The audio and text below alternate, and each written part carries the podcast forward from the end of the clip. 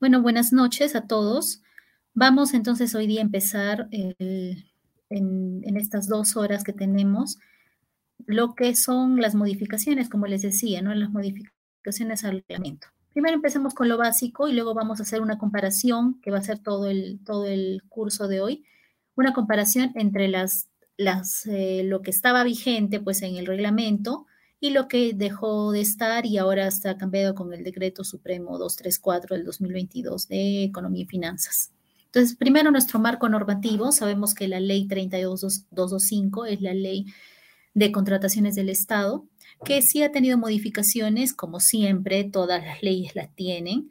se han modificado mediante el decreto legislativo 1341 y el decreto legislativo 1444 ha tenido sus modificaciones, las más que ya están incluidas y que por lo tanto, al momento de que se hace el reglamento, siempre si es que surgieron en su momento modificaciones de parte de en la ley, mejor dicho, entonces ahí ya podemos nosotros eh, considerar que ya están incluidas esas, esas modificaciones en la, en la ley.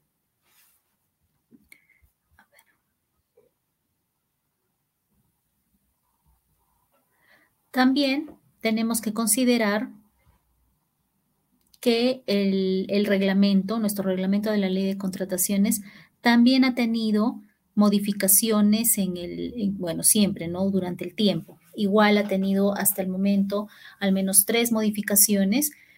Primero con el Decreto Supremo 377-2019, el Decreto Supremo 168-2020 y el Decreto Supremo, que es el último, el que vamos a ver el día de hoy, que es el 234-2022. En el caso de los de estos primeros dos decretos, bueno, han sido ya, ya hace tiempo, no años, pero este del, año pasado es el que ahorita nos está llevando a, averiguar qué modificaciones nos han hecho en el reglamento. Valgan eh, este, aclaraciones de este tema. la ley de contrataciones, digamos que ya tiene un buen tiempo, desde el año 2015, que estamos utilizando esta ley, la ley 3225 y que, bueno, hasta ahora por lo menos está ya bastante tiempo con nosotros. En algún momento se, ya se había propuesto un proyecto de ley para modificar, más bien para ya tener otra ley de contrataciones totalmente diferente, que era bastante distinta y incluso se, veía más empresarial que estatal, porque valgan verdades, aun cuando el Estado debería ser como una empresa, en el caso de las contrataciones públicas no lo es. Y en esta ley que les comento, que se hizo en un proyecto hace años, se quería aparentemente ver eso, ¿no? Que sea un poco más empresarial, con una visión un poco más de empresa. Pero bueno, finalmente no salió esta ley a la luz y terminamos quedándonos con la ley 3225, que valgan verdades, la hemos ido conociendo y ya hemos ido teniendo familiarización con ella y es la que vamos a eh, al menos mantener por ahora, ¿no? Actualmente nosotros tenemos el texto único ordenado de esta ley y, eh, como ustedes saben, para cualquier ley necesitamos un reglamento que nos permita diferenciar, nos permita establecer procedimientos específicos para cada, cada situación que vamos haciendo en el caso de, todo lo que prevé, eh, prevé la ley, ¿no? Entonces, em, digamos que como una introducción para que no se nos haga tan tedioso saber qué, modificaciones, porque como les digo, las diapositivas ahorita están centradas básicamente en una comparación entre el texto anterior y el texto vigente de, los, de solo las modificaciones. Entonces vamos a hacer un, repaso súper rápido de lo que tenemos en la ley de contrataciones. Entonces sabemos que la ley de contrataciones se aplica a contrataciones mayores a 8 UITs. ¿Correcto? Eh, hasta el año pasado sí se estuvieron aplicando durante un tiempo, solo hasta diciembre del 2022, las nueve UITs, ¿no? Con el fin de ayudar en, el, en, la gestión de las entidades y también para los proveedores que, bueno, estábamos, habíamos pasado pandemia, entonces habían bajado todas las ventas y demás. Y bueno, finalmente eh, se hizo por emergencia el tema de que sean nueve UITs, pero esto ya cambió a partir del primero de enero, entonces contratamos ocho UITs como lo hacíamos anteriormente. Eso no ha variado en la ley, así que mantenemos eso.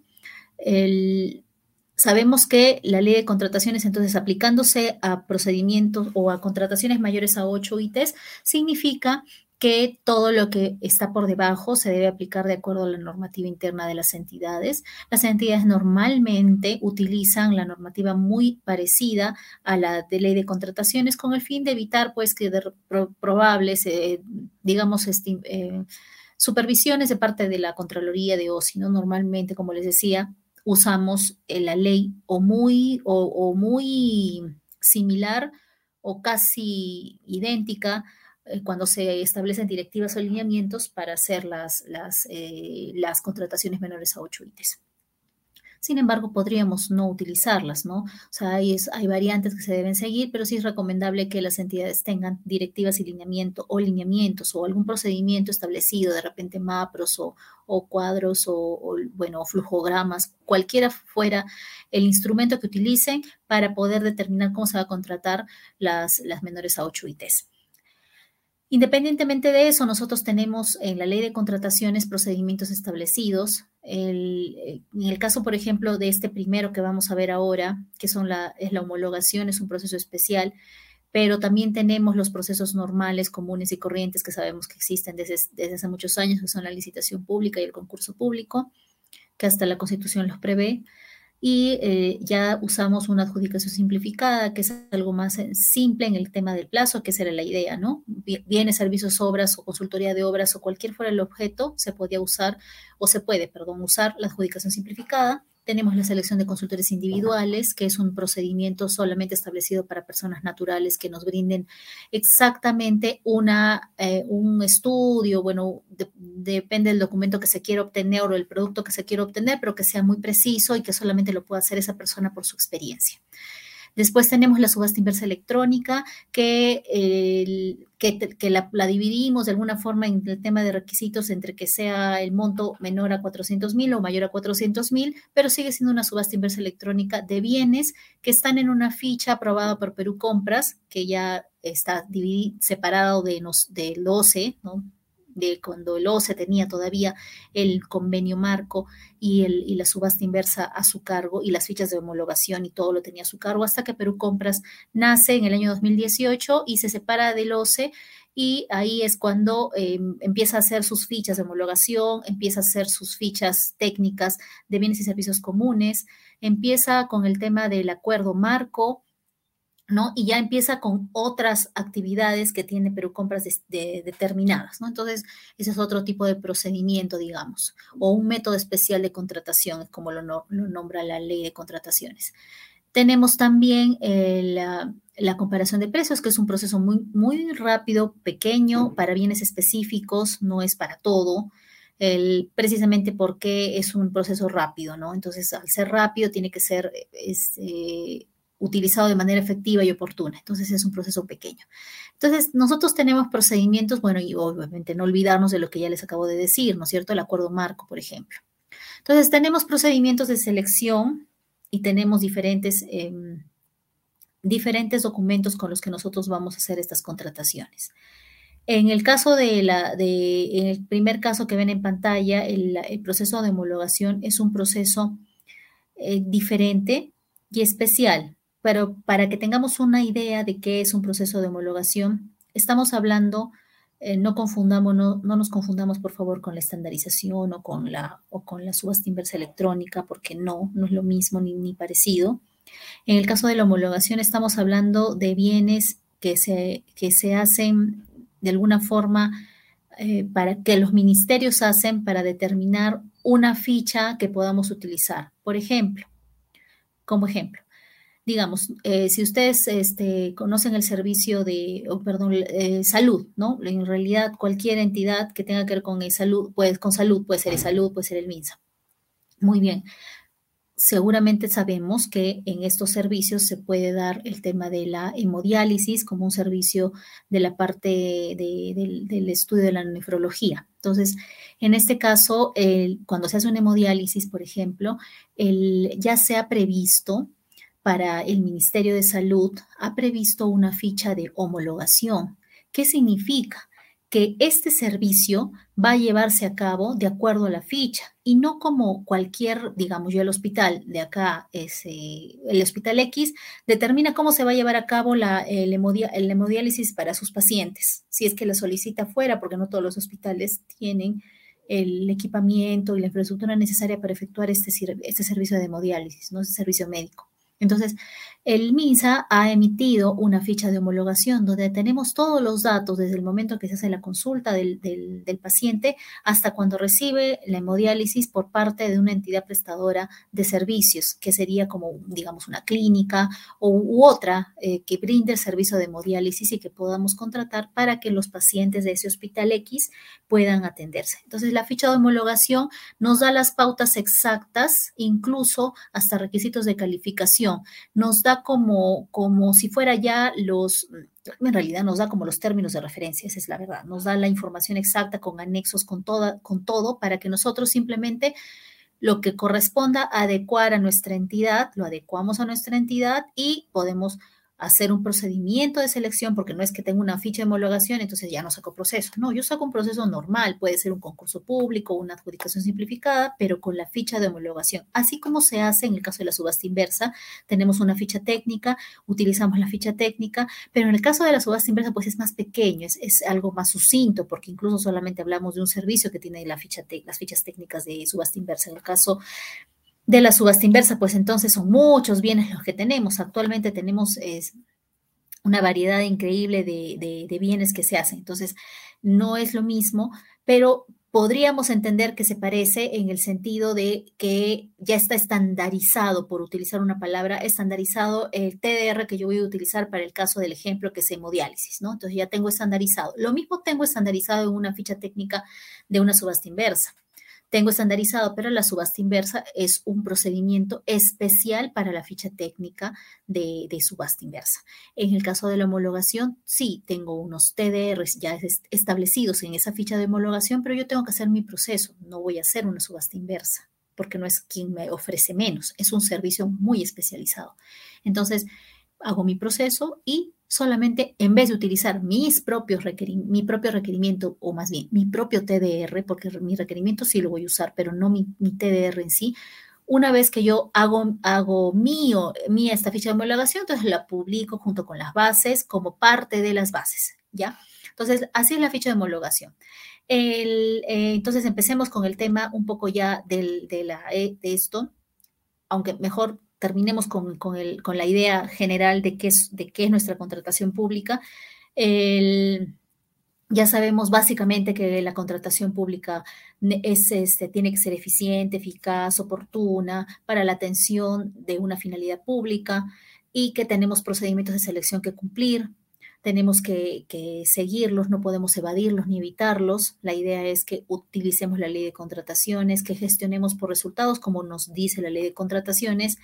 Y eh, lo bueno es que podemos gestionar, ¿no? Entonces, y consideremos también que cualquier actuación que tengamos en el tema de la ley de contrataciones o el reglamento nos puede conllevar a que eh, el OSI verifique lo que nosotros estamos haciendo, así como OCE, así como Contraloría, y en algunos casos, lamentablemente, también tenemos que considerar que este, si es que hubiera alguna, algún delito de por medio, también, pues entonces el Ministerio Público entrará a verificar eso y si fuera necesario, llegarían hasta el Poder Judicial para ver si es que se ha cometido un delito. ¿no? Entonces, la ley de contrataciones sí es, un, es una ley que, que, que, que nos regula, regula las actuaciones que se han visto durante el tiempo, que regula todo lo que, lo que hacemos. La ley de contrataciones ya está hace, eh, bueno, no, esta específicamente no está hace muchos años, pero sí, sí había una ley antes de esta, que era el decreto legislativo 1017, y antes hubo otra,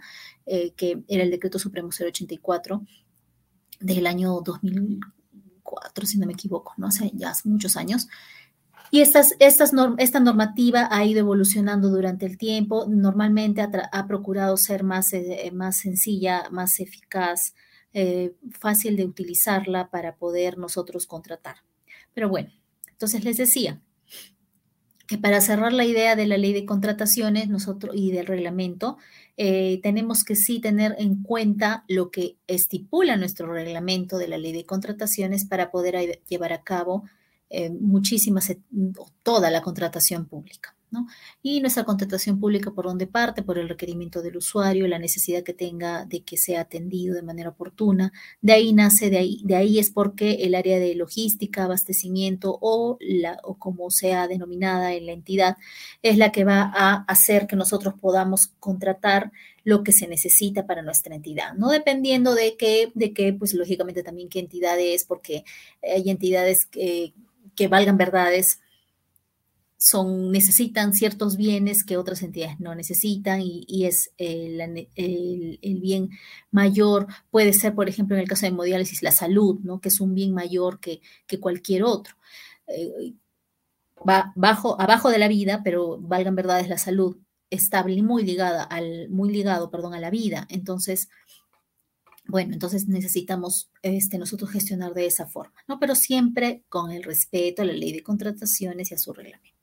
Entonces, primero, el artículo 31 de, este, de nuestro reglamento ha sido modificado solamente en este numeral, en el 31.2, donde básicamente nos está diciendo la, única modificación que van a poder ustedes verificar en pantalla es el tiempo eh, que, que, va a tener el que va, se va a tener para poder efectuar comentarios, recomendaciones y observaciones sobre cualquier ficha de homologación. O sea, las fichas de homologación, así como las fichas eh, técnicas de subasta inversa y, esas, y las fichas de, eh, que, Perú Compras va a hacer y va a aprobar para nosotros utilizar, son fichas que van a estar publicadas en el portal institucional de la entidad que realiza la homologación, normalmente, como les dije, ministerios, de Perú Compras y también el SEACE, con el fin de que nosotros podamos tener acceso a esto. Entonces, ¿cuántos días tenemos según la modificatoria? 15 días. Anteriormente eran solo 10, 10 días que teníamos. La entidad también tiene un plazo de 15 días para evaluar y, de ser el caso, modificar el proyecto de ficha de homologación. Claro,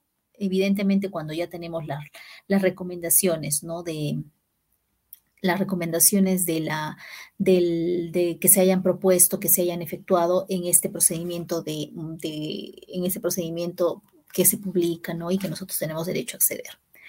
¿Qué modalidades de, de contratación hay? Bueno, las modalidades de contratación son llave en mano, concurso oferta. En este caso solamente vamos a hablar de llave en mano porque solamente ha sido la parte que se ha modificado del artículo 36 del reglamento. ¿En qué parte se ha modificado? En que en, en una parte muy importante que de repente antes pues no se nos hubiera ocurrido, valgan verdades, es anteriormente el, para el tema de llave en mano, hablemos así, es digamos fácil. Yo imagínense que estamos que se está construyendo un colegio y yo el colegio necesito que me lo entregues listo, hecho para que solamente yo como Ministerio de Salud perdón, Ministerio de Educación solamente lo reciba y haga que mis niños ingresen a estudiar en marzo o abril.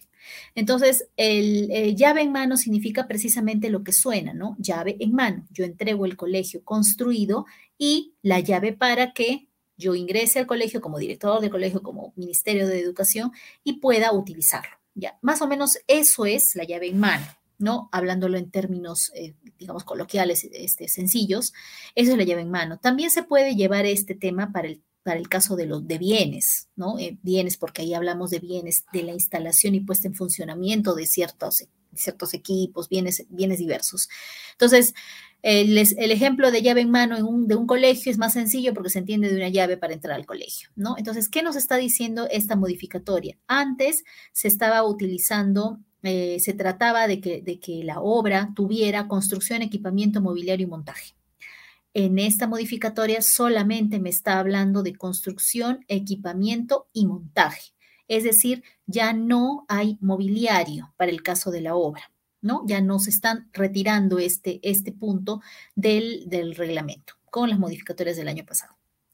Ahora bien, eh, también en el caso de la elaboración del expediente técnico, eh, y o la operación asistida de la obra, pues también, ¿no? no se, puede hacer eso conjuntamente con eh, la llave en mano.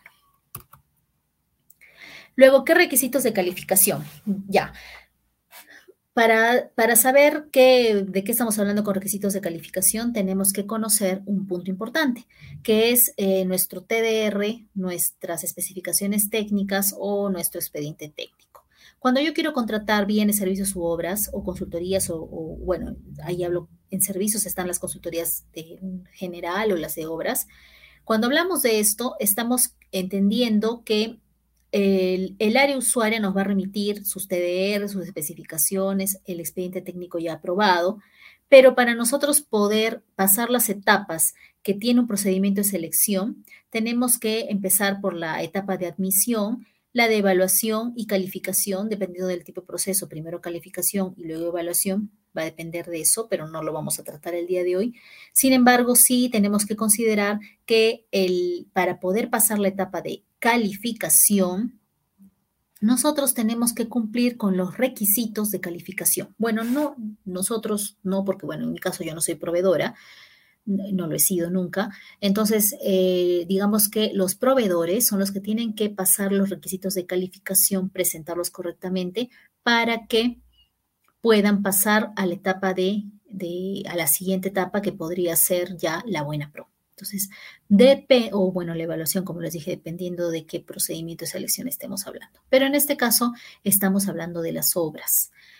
¿Cuál requisito de calificación ha, eh, ha sido modificado en el caso del artículo 49 del reglamento? Bueno, ya no se está pidiendo solvencia económica.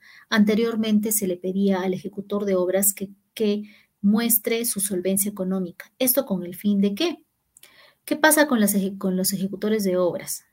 Para ejecutar una obra, normalmente se necesita un capital bastante fuerte, normalmente, salvo que fueran obras muy pequeñas, pero normalmente las obras no se sacan por pequeños pedazos, se sacan obras grandes y esas son las más complicadas, valgan verdades, las más delicadas para llevar.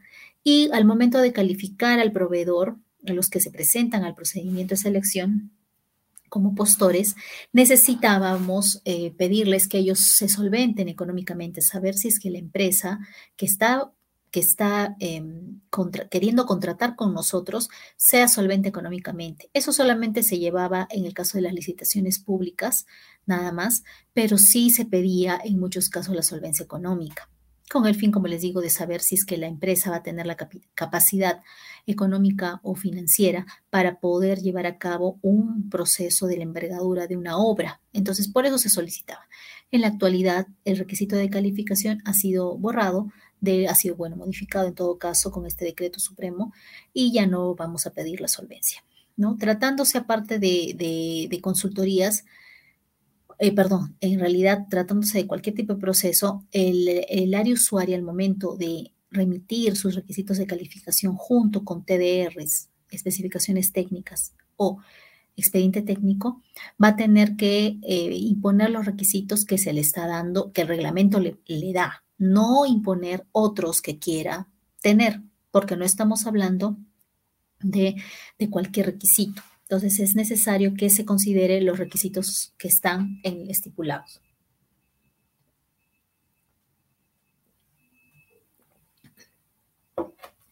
Muy bien, entonces eso es lo que se ha modificado en este artículo 49. ya.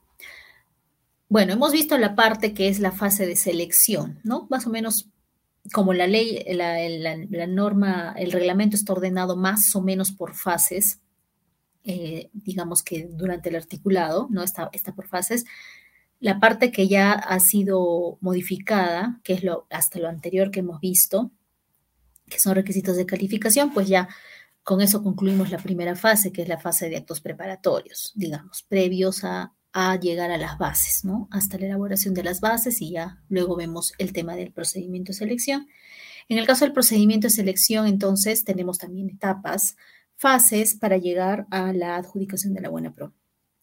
Pero ¿qué pasa si yo no puedo adjudicar la buena pro porque no se presentaron, no se presentaron ofertas, porque no se registró ningún participante, por lo tanto, pues nunca presentó oferta tampoco, o porque, peor, se registraron participantes, se presentaron ofertas, pero algo hicieron mal en, el momento de presentación de documentos y el proveedor, pues se equivocó y no presentó correctamente los requisitos que yo le estaba pidiendo en, mis, en las bases. Entonces, o también de repente, mis, mis bases están tan mal hechas que a la hora que, ha, visto ha visto los proveedores del mercado se han dado cuenta que definitivamente no pueden, no pueden presentarse. Entonces, dependiendo de qué, de qué situaciones pasen este, variadas, se puede declarar desierto un procedimiento de selección. Entonces, en este caso, solamente vamos a tratar sobre el tema de la subasta inversa, porque es la única parte que ha sido modificada. Y acá nos da una gran opción. ¿Qué pasa con la subasta inversa? Y eso se los digo también por experiencia, porque me ha pasado, que he convocado subastas inversas y, eh, por ejemplo, de combustible, y a veces, no sé si es porque es poco el combustible o porque, o porque es difícil la entrega, porque es a diferentes puntos o porque de repente pues la entidad no les gusta, yo qué sé, qué motivos tendrán, no lo sé, pero finalmente sabemos que para el caso de la subasta inversa electrónica necesitamos al menos dos ofertas válidas. Entonces, si se presenta uno, uno no puede competir contra otro solo porque simplemente el precio que me ponga sea el más alto, ese va a ganar.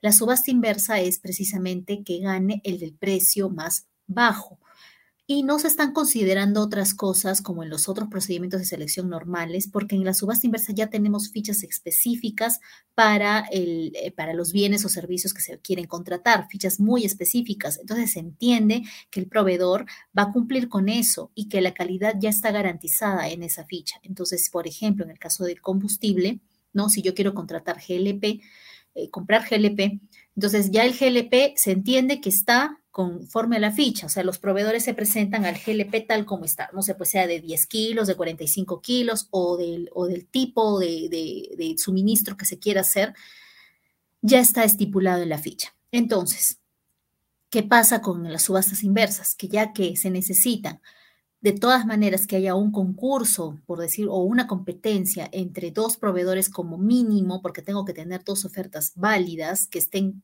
bien hechas para que puedan concursar o puedan competir uno contra el otro y bajar sus precios hasta tener el precio más bajo. Entonces, ¿qué nos dice, como nos dice la norma, que tiene que haber dos ofertas válidas? ¿Qué sucede? Llego a convoco mi subasta inversa y se presenta un grifo, digamos, o un proveedor que es el único que vende ese GLP o ese, ese balón de gas, como le querramos llamar.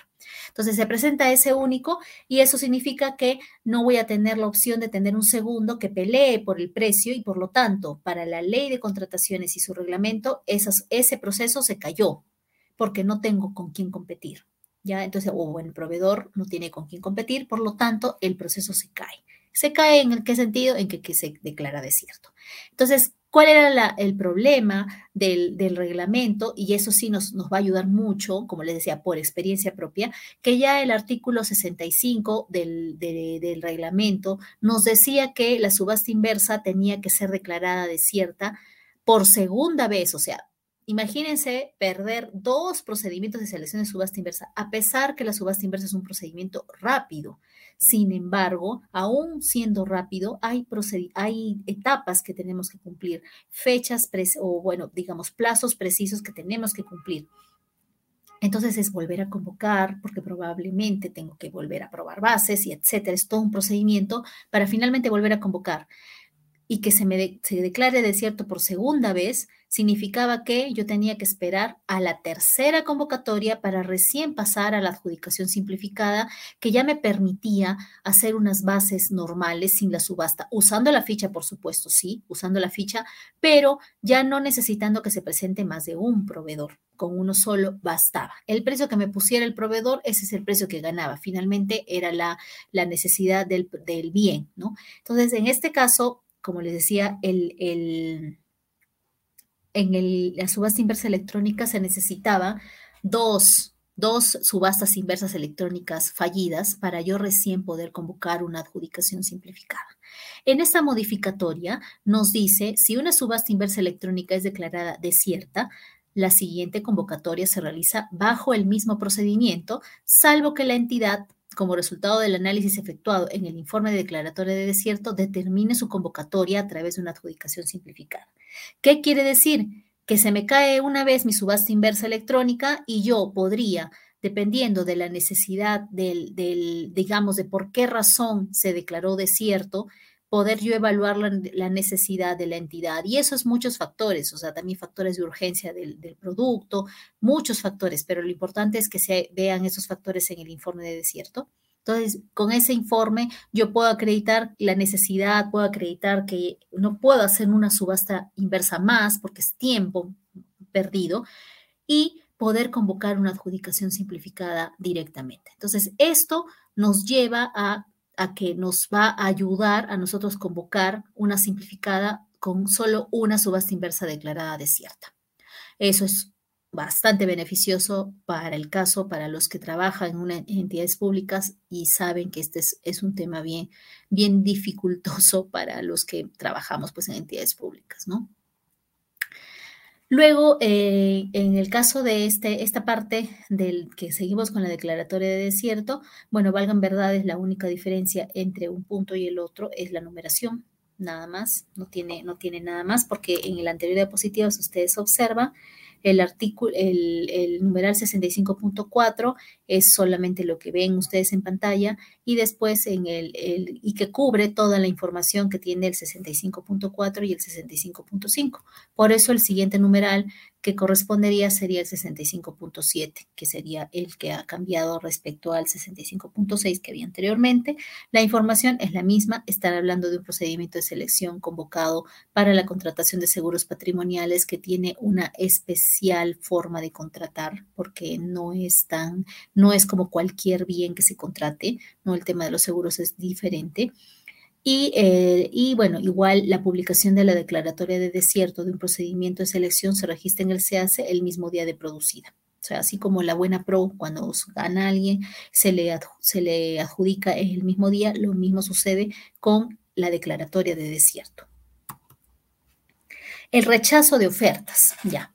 ¿Cuál es el rechazo de ofertas? Como su nombre lo dice, es un rechazo a una oferta presentada por un postor. En el caso de rechazo de ofertas, lo, que, se, busca es encontrar postores que cumplan con el, con el objeto que yo voy a contratar.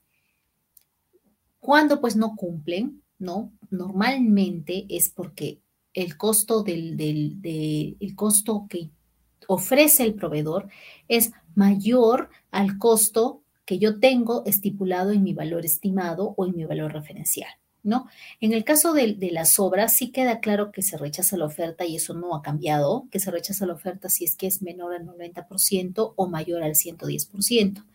Esos son los topes para, abajo y para arriba de una de las obras. Entonces, en ese caso se rechaza de plano. Pero en el caso de bienes y servicios, ¿no les ha pasado que a veces yo estimo un valor de 100 mil soles, por ejemplo, y resulta que a la hora que se presenta la oferta me están presentando 50 mil soles. Entonces uno se queda sorprendido porque dice, wow, ¿por qué 50 mil soles de diferencia? ¿no? ¿Qué ha pasado para que el valor de estimado haya sido tan diferente a mi valor eh, o, posible valor adjudicado? Entonces genera esa duda.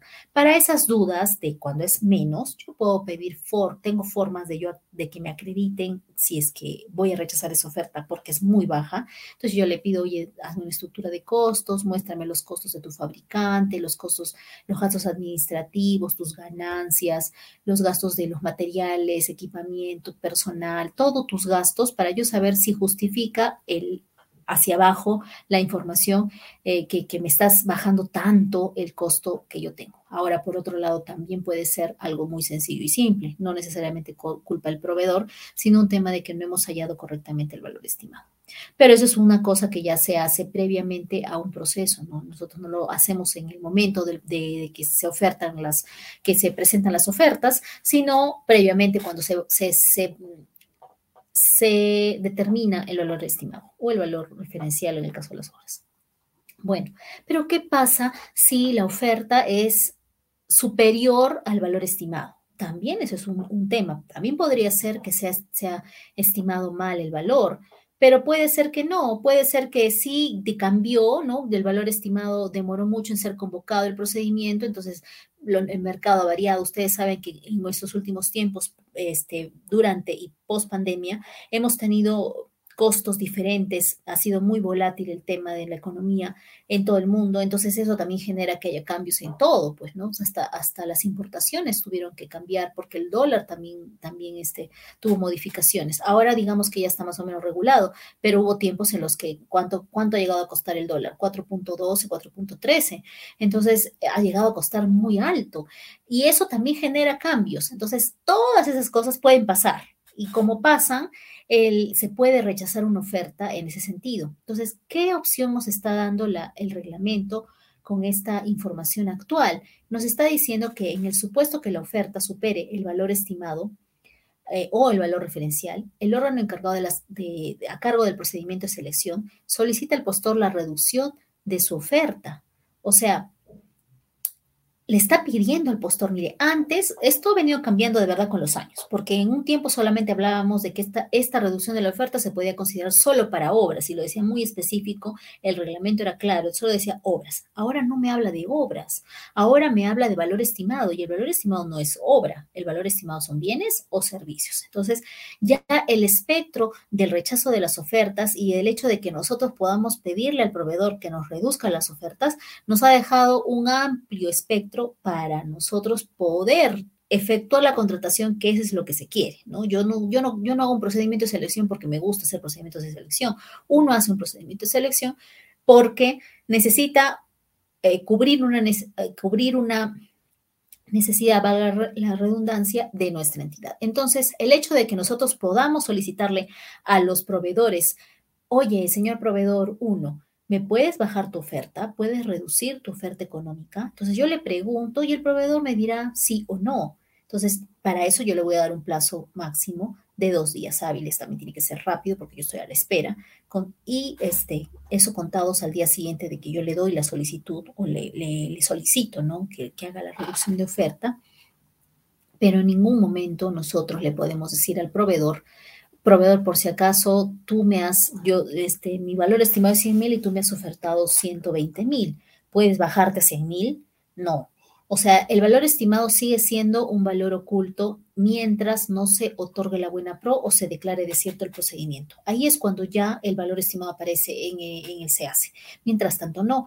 Entonces, así como guardamos el secreto celoso de que el valor del valor estimado antes de convocar el procedimiento, porque eso es lo correcto, o sea, nosotros no debemos darle como, como entidad al proveedor de ninguna manera, por ningún motivo, así pase lo que pase, así este así es que existiera un vínculo de amistad, que esperemos no sea así porque no es lo correcto, así sea lo que sea, no se le puede dar el valor estimado. Entonces, lo mismo pasa en este caso, ¿no? No le doy el valor estimado al proveedor para que el, el proveedor ajuste sus costos de manera, eh, de, acuerdo, o sus costos de manera comercial, ¿no? Yo sé lo que puedo bajar, sé hasta dónde puedo, puedo reducir mi oferta y hasta dónde no puedo, porque no me, no, porque mis costos de producción, porque mis costos de, de, de transporte o mis costos de, no sé, gastos administrativos o lo que fuera, no me permiten bajar más. Perfecto, entonces, hasta dónde es tu tope, tú me dices y de acuerdo a eso, si es que llega al valor estimado, perfecto, porque así eso significa que, estoy que tengo una certificación de crédito presupuestario hasta el valor de 100 mil soles. Pero ¿qué pasa si no? Si resulta que me dice que sí, te bajo de 120, te voy a bajar a 110.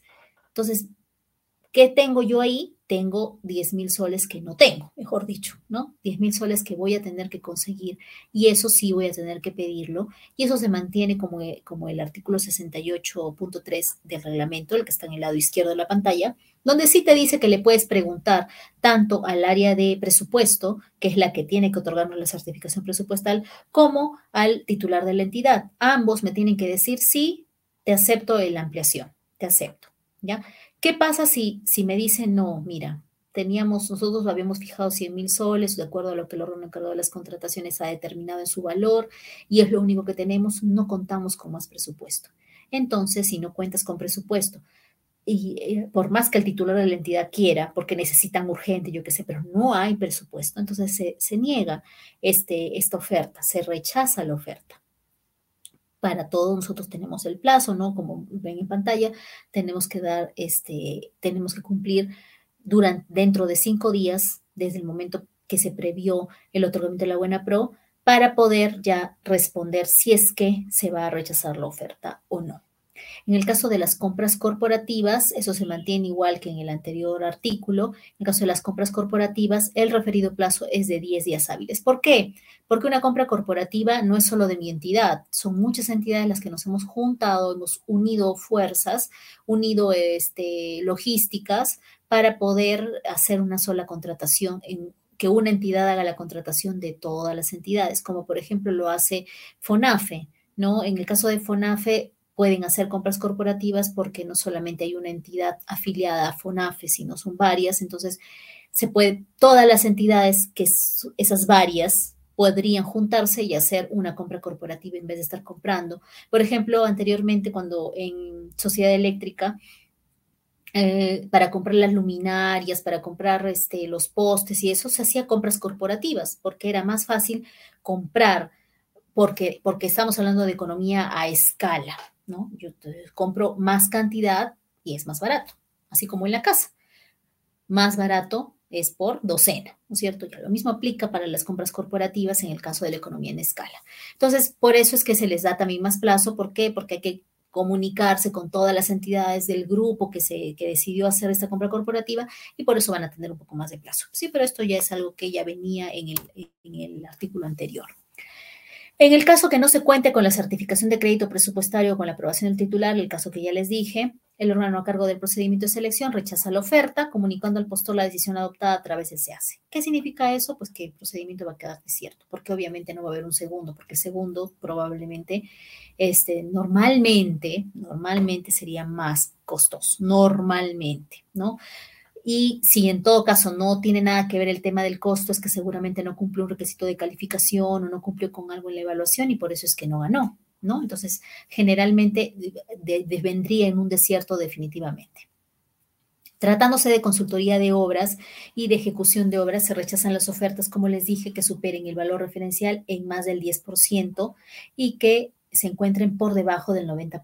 O sea, estamos hablando de que el máximo puede ser 110% el valor del valor referencial máximo. O sea, si son 100 mil soles para la obra, 110 mil es el máximo que pueden ofrecerme. Si me ofrecen 110 mil punto un céntimo, ya esa oferta es rechazada de plano. Lo mismo pasa con con la oferta por debajo, en el caso de las obras, eh, se supone que después de un expediente técnico, el expediente técnico tiene la información precisa, compartidas, con costos exactos de lo que cuesta hacer esa obra, ¿no? Entonces, no es igual que, una indagación sencilla de mercado, no, aquí ya hay un tema muy específico de partidas, de, presupuestos, de cosas muy, muy, muy exactas en el tema del costo de la obra. Entonces, no podrían bajarse más del 90%, porque significaría que no se estarían usando materiales de acuerdo a la calidad que se ha previsto en el presupuesto, a los profesionales que se han previsto en el presupuesto, la infraestructura que se ha previsto, el equipamiento que van a utilizar y todos los costos que están dentro de un expediente técnico. Entonces, el 90% es lo mínimo. Entonces, si a mí de 100 mil soles, que es mi valor referencial, me ofrecen 89.999.99, igual ya es menos de 90%. Entonces, no va. ¿Ya? Y se rechaza la oferta también de plano. Eso es un rechazo simple y sencillo, simplemente se rechaza. ¿Ya? Y lo dispuesto en los numerales precedentes no es aplicable para la subasta inversa electrónica. ¿Por qué? Porque la subasta inversa electrónica, ¿qué busca? El menor costo, lo mínimo, mínimo, mínimo. Eso es lo que busca entonces no tendría, no, no, se supone de que es una ficha técnica. Normalmente las fichas técnicas y los bienes que están en la subasta inversa tienen una cotización que generalmente podríamos hasta decir como que cotización internacional, porque digamos, estamos hablando de alimentos, el, caso de los alimentos, el caso del combustible, son, son bienes que van subiendo de manera fluctuante eh, por la economía en general. Entonces, eh, no se puede considerar a la subasta inversa en estos casos, dentro de estas modificaciones. Muy bien, la contratación directa. Miren, con este tema de las contrataciones directas, hasta el día de hoy creo que hay problemas en todas las entidades, porque todas las entidades cuando han hecho las, las cuando hemos tenido eh, con, con, con, gran, este, con gran, con gran pesar, pues la pandemia en nuestras, en nuestras vidas, en la vida mundial, la contratación directa ha sido una figura muy utilizada por muchas entidades, no solamente los municipios que contrataban canastas básicas de, las, que se entregaban, recuerda, canastas básicas, no solamente por, porque porque digamos para las que en un momento se tuvo que hacer este, la compra de las mascarillas, porque cuando todavía no estaban en, en Perú Compras, cuando no estaban aún, e igual el gel, igual el jabón, aunque el jabón sí ya estaba en acuerdo marco, sin embargo, igual las cantidades que se contrataron eran grandes y en muchos casos se han contratado mediante esta figura de contratación directa. Inicialmente, recuerden, recuerden que se, se utilizó la causal de emergencia sanitaria, después se lo se indicó que no era la causal correcta, porque en la causal de evento catastrófico estaba determinado el tema de que existieran epidemias, ¿no? epidemias o temas de salud. Eh, que, quisieran, pues como que es un evento catastrófico. ¿Qué fue el caso? ¿no? Entonces, finalmente, las contrataciones directas por emergencia se utilizaron con la causal de evento catastrófico. Este comentario aparte de lo que viene, lo que es el, lo que están, lo que se ha variado acá en el reglamento, ¿no? En, pasado pues de alguna forma el tiempo, anteriormente pues nosotros utilizábamos la el hecho de que regularizábamos toda la contratación directa de emergencia en 10 días, porque les cuento que es la única forma de regularizar una contratación en el, de acuerdo a la ley de contrataciones y el reglamento, solamente podemos regularizar la contratación directa por emergencia. ¿no? Eso no se debería regularizar, digamos, una por desabastecimiento o una contratación común y corriente, no, no, no debería suceder así.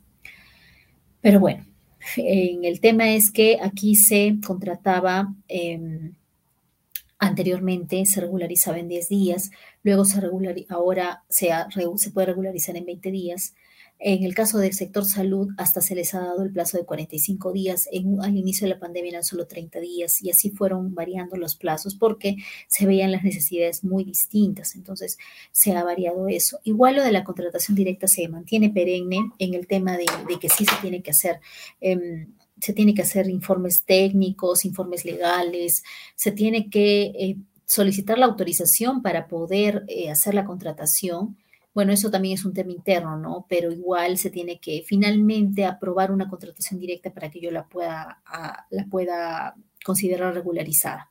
Sobre el tema este han salido muchas opiniones de parte del OCE, donde, por ejemplo, hay contrataciones directas que no han sido regularizadas y que se pretende regularizar en algún momento a pesar del tiempo, considerando que, miren, si se tenía 20 días, inicialmente eran solo 10 y después ya han, ido creciendo los tiempos, pero igual se tienen que regularizar, sea de, cuando sea, ¿no? Eh, la norma no te dice no lo hagas, la norma te dice hazlo, tu obligación es hacerlo en este plazo, hazlo. Perfecto. Pasa que, ¿Qué pasa si pasaron más de 50 días, más de 60, tres meses, un año, yo qué sé, y no se regularizó? Eh, lo que se busca es que se regularicen todas las contrataciones directas de las entidades, ¿no? Aunque no lo creen, sí hay entidades que no han regularizado contrataciones directas. Entonces, el, el punto, como les decía, hay opiniones que dicen que sí se debe regularizar de todas maneras, porque la ley no te prohíbe que lo hagas a pesar que ya te pasaste el plazo, no a pesar. Entonces, lo, lo mejor siempre es tratar de hacerlo, ¿no? Independientemente de eso, el, el la pregunta también surgiría que si se puede pagar o no una contratación directa. De acuerdo a, alguna opinión del OCE, sí se puede pagar una contratación directa en vías de regularización. Y ahora, ¿qué pasa si la contratación directa ya ni tiene forma de regularizarse? Entonces ya ahí viene la pregunta, ¿puedo pagar? Bueno, eso ya es algo que debe determinar la entidad por tema de responsabilidad, ¿no? Porque al final el servicio, los servicios, los bienes que han sido entregados durante las, de las, sobre todo hablo de la pandemia, han sido cosas de emergencia realmente, ¿no? Pero también han habido casos en los que no ha habido, o sea, podían decir que era emergencia, pero realmente no era emergencia y no se debió contratar de esa manera. Pero bueno, finalmente el punto es que se regularice, ¿no? Entonces, este, eso, eso también lo dice en este artículo, habla de la regularización. También la regularización de la garantía. Aquí el punto es que, este, ¿qué pasa cuando, qué pasa? Y eso era lo que no estaba especificado en este, en este artículo. ¿Qué sucede cuando ya me entregaron los bienes, ya los utilicé, ya tiene conformidad y ya ya, ¿para qué quiero la garantía? O sea, me los entregaron, ya, eh, hoy día surgió la emergencia, mañana me entregas los bienes porque es urgente, digamos mascarillas, por decirlo, que era lo que pasaba al inicio, en el 2020, al inicio, inicio, estamos hablando marzo, abril, cuando empezó la pandemia, para nosotros en el Perú. Necesitamos mascarillas, perfecto, las uso, eh, las, las, las, entrego, el proveedor las entrega a la entidad, la entidad las reparte al personal o a quien corresponda, sobre todo en el caso de salud así tuvo que ser, ¿no? Me imagino, un tema de mucha rapidez y ya los usaron, ya. Después le digo al proveedor, y estamos hablando de millones en muchos casos, y luego le digo al proveedor, oye, proveedor, tengo que firmar el contrato contigo, porque si no, no te voy a poder pagar, porque no voy a poder girar la orden de compra, para yo poder este, vincular los sistemas administrativos internos que puede tener cada entidad, ¿no? Digamos, el SIGA, el CIAF, el eh, CIAF normalmente, o el SAP en algunas entidades. Entonces, eh, dame la garantía, dame la garantía. Pero ¿para qué? Si ya te entregué los bienes, ya tengo conformidad, ya los repartiste, ya los usaste, ya qué, qué te voy a garantizar si ya pasó, ya fue, todo ya pasó, ya sucedió, ya cubriste la necesidad de la entidad y yo te cubrí con los bienes que te he entregado. Entonces, aquí está el punto que está variando, ¿no? Que no es necesario que la entidad exija la garantía cuando se haya otorgado la conformidad de la recepción de la prestación a cargo del contratista para la contratación de bienes, servicios en general y consultorías en general, o en el supuesto que se haya producido el consentimiento de la liquidación final para la ejecución y consultoría de obras. ¿Ya? Estamos hablando de que en el caso que ya haya conformidad, o en el caso que ya haya consentimiento de la liquidación de las obras, en esos casos ya no necesito presentar una garantía porque ya pasó todo ya, ya hicieron todo, cumplieron todo y se entiende de que todo está bien, por lo tanto yo no tendría que pedir la garantía, ¿no? Eso lo dice específicamente el, el, reglamento con esta modificación del artículo 100. Muy bien, ya pasamos a la parte de, eh, ya la parte posterior. Bueno, casi, casi ya llegando un poquito más a la parte de ejecución contractual. Estamos ya al borde.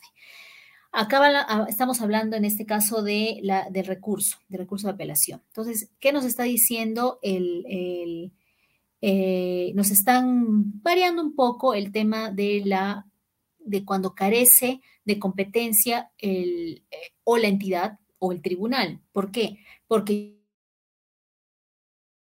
debí presentarlo ante el tribunal porque son más de 50 UITs de mi proceso. Entonces yo debí presentarlo ante el tribunal, pero lo hice ante la entidad. Entonces, ¿qué pasa ahí? Que se podría haber declarado el, se podría haber declarado la improcedencia del recurso. Sin embargo, bueno, acá están haciendo una tingencia, ¿no? Que la entidad o el tribunal eh, carece, carezca de competencia para resolverlo de acuerdo a lo establecido en el artículo 117 y no es de aplicación en estos casos la establecido en el artículo 130 de la ley 27444, ley de procedimiento administrativo general, o disposición que la sustituya referido a la presentación de escritos ante organismos incompetentes. O sea, eso es lo que están aumentando en este punto, ¿no? Haciendo ver que tiene que estar referido específicamente a la presentación de escritos ante organismos incompetentes. Entonces, por ahí se podría salvar algunos casos de improcedencia de recursos. Muy bien, ahora entonces ya pasamos, digamos que a la etapa ya de, este, de ejecución contractual, cuando ya hay buena proconsentida, ya terminó mi proceso, ya no hay más nada que hacer en el caso del proceso y me corresponde irme a la parte del, de, la, del, de perfeccionar el contrato. Entonces, acá se mantiene el tema de que, de que en realidad está igualito. La única diferencia, como pueden observar, es que el artículo deja de, ser el, numeral 141.1 con, con literal A y pasa a ser simplemente el numeral 141.1, nada más. O sea, es la única diferencia, porque después los plazos, como los van ustedes en pantalla, no han variado ni un día. O sea, tenemos ocho días para presentar documentos, tenemos dos días para, para hacer firmar al proveedor este, el, contrato o para notificar la orden de compra de servicio o, eh, o, esos mismos dos días para decirle al proveedor, mira, te ha faltado tal documento o te, o te falta tal requisito y te doy otros cuatro días para que subsanes. Por ejemplo, normalmente lo que más falta es la garantía de fiel cumplimiento, normalmente es lo que lo que más este, se adolece en las presentaciones de documentación eh, para la suscripción de contrato. E igual tienen después de que pasa este plazo de subsanación, tienes igual dos días para, para ir a, a firmar el contrato. Ahora, queda a pesar del tiempo, a pesar de que esta ley ya tiene años, no estamos hablando de siete años, ya más de siete años, la ley ya existe, esta ley, este reglamento, y aún así, a veces los proveedores o a veces en algunas entidades se tiene eh, la falta de conocimiento de que no hay que invitar al proveedor a que vaya a suscribir el contrato. Yo le tengo que avisar, el proveedor tiene la obligación de entregar, por eso tiene un plazo. O sea, esta es una obligación solo del proveedor. El proveedor tiene que venir a mí y entregarme los documentos en ocho días. Él tiene que venir a mí y, requerirme la firma del contrato. O sea, si yo, no sé, me entrega y de ahí pasan tres, cuatro, cinco días y yo no hago nada, ya no es responsabilidad de la entidad, es mi responsabilidad. Si yo quiero suscribir el contrato, entonces yo le digo a la entidad, oye entidad, un momento, yo te he presentado los documentos en el día 8, ya estamos al día 15 y todavía no hemos suscrito el contrato. O sea, te conmino a que lo hagas y eso es parte del segundo, de la segunda modificación, ¿no? Cuando la entidad no cumpla con perfeccionar el contrato dentro de los plazos establecidos en el numeral precedente, lo que hemos hablado hace un momento, el postor ganador de la buena pro puede requerir a la entidad que cumpla con perfeccionar este contrato dándole un plazo máximo de cinco días hábiles. Contados desde el día siguiente recibe el documento mediante el cual se le requiere. Ya, vencido el plazo otorgado, sin que la entidad haya perfeccionado el contrato, el postor ganador tiene la facultad de dejar sin efecto la buena pro y eh, con lo cual deja de estar obligado a la suscripción del contrato. O sea, yo ya quise, yo te presenté los documentos, tú eres quien no ha querido firmar el contrato. Normalmente, normalmente no lo requiere. O sea, el proveedor tiene la, la santa paciencia de esperar a que la entidad firme el contrato, normalmente. Hay casos en los que no, pues no sucede porque por error consignaron un monto que no debieron consignar en su oferta, entonces mejor si la entidad te da, te da la facilidad de que no firmes el contrato, ¿no? Mejor. Ahora, eso genera responsabilidad para la entidad por la inacción, por supuesto, porque yo lo que tengo que hacer es firmar el contrato. Si el proveedor tiene un problema con su oferta, eso no es problema de nadie, o sea, porque presentó una oferta en la que, que debe mantenerse hasta la suscripción del contrato y luego en el contrato. Entonces, eso es un tema aparte, no es un comentario aparte, pero sí sí tenemos que considerar esto de que, de que este, de que el proveedor está obligado a suscribir el contrato y el mismo reglamento lo especifica en otro artículo, está obligado a suscribir el contrato. La entidad tiene otras causales para evitar la suscripción del contrato, pero el proveedor no tiene ninguna, o sea, salvo pues que totalmente justificado porque, bueno, yo qué sé, puede pasar, pero no, al menos el reglamento no especifica, oye, en esta causal y en esta otra, el proveedor podría no suscribir el contrato, no lo dice, pero puede tener una, razón lógica, sí, tal vez la tenga, pero no es una razón que estipule el reglamento con, con especificidad. Luego, eh, lo mismo, ¿no? En vez de ser el C, viene, el C, viene a ser el 141.3. Aquí te dice cuando no se perfecciona el contrato por causa imputable al postor, este pierde automáticamente la buena pro. En tal supuesto, una vez transcurrido el plazo de consentimiento de la pérdida de la buena pro, ¿qué hace el órgano encargado de las contrataciones? Se queda así, y ya, no, no, no, no, suscribe contrato, no hace nada. No, el OE tiene que, eh, en un plazo máximo de dos días hábiles siguientes, requerir al postor que ocupó el siguiente lugar en el orden de prelación que presente los documentos para perfeccionar el contrato, dándoles el mismo plazo, no porque yo estoy más apurado, porque yo necesito más, porque ya perdí el tiempo con el proveedor uno, entonces lo voy a, voy a hacer, voy a obligarlo, voy a quitarle el plazo, le voy a dar solo cinco días al otro proveedor, o solo dos, o solo uno, para que presente documentos, no funciona así. Yo le tengo que dar el mismo plazo, aunque, aunque nos, nos desespere a veces porque, claro, ya perdí el tiempo con el proveedor 1 y ahora el proveedor 2 también va a firmar el contrato, pero yo voy a tener que esperar, porque no es responsabilidad del proveedor 2 lo que pasó con el 1, ¿correcto? Entonces, por eso es que el plazo va a ser el mismo. Si el postor que ocupe el segundo lugar no perfecciona el contrato, eh, eh, cuando en el, caso que sean bienes y servicios en general, y siempre que existan más postores que calificar, el órgano encargado de las contrataciones devuelve el expediente de contratación al órgano a cargo del procedimiento de selección, que puede ser el órgano encargado de las contrataciones o puede ser un comité de selección. Y, em, y en que, para que en un plazo de dos días hábiles pueda hacer por única vez verificar los requisitos de calificación de los postores que han sido admitidos, porque para pasar la etapa de, calificación y evaluación, este, tú necesitas haber pasado la etapa de admisión. Entonces, si están admitidas las, las, ofertas de estos postores, entonces yo los puedo calificar. Paso a la calificación de acuerdo al orden de prelación obtenido en la evaluación y identifico las dos ofertas presentadas que cumplan con los requisitos de calificación. Entonces ya, ya tengo dos ofertas más y lo otorgo la buena pro al que sigue. Cuando el objeto del procedimiento de selección corresponda a una consultoría en general o una consultoría de obras, el órgano encargado de las contrataciones va a considerar a los primeros cuatro, o sea, ya no a los dos, como en el caso de bienes y servicios. Lo mismo ocurre con el caso de los postores de las, eh, de las obras, ¿no? También con cuatro postores que cumplan con los requisitos de calificación. No necesariamente los primeros cuatro, como dice acá. Se dan cuenta la diferencia. En el caso de consultorías en general, consultorías de obras, hablamos de los primeros cuatro. En el caso de, la ejecución de obras, hablamos de cuatro postores que cumplan con requisitos de calificación. Entre esos va a ganar alguien.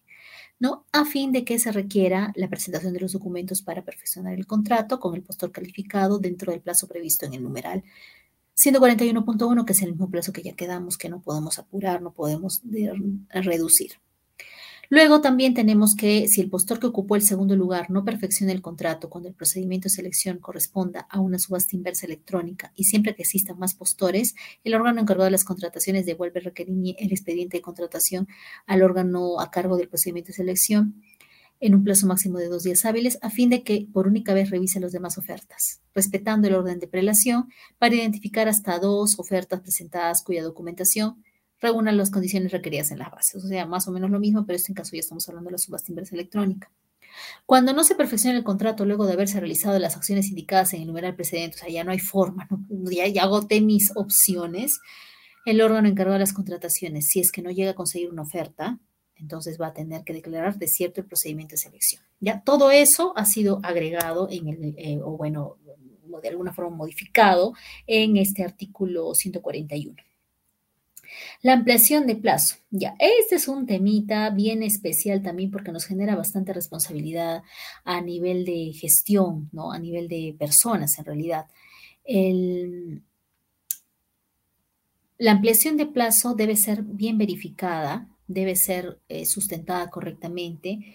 El proveedor tiene o puede ampliar el plazo cuando lo requiera por hecho, por caso fortuito, por fuerza mayor, eh, porque sean este, causas no atribuibles al proveedor.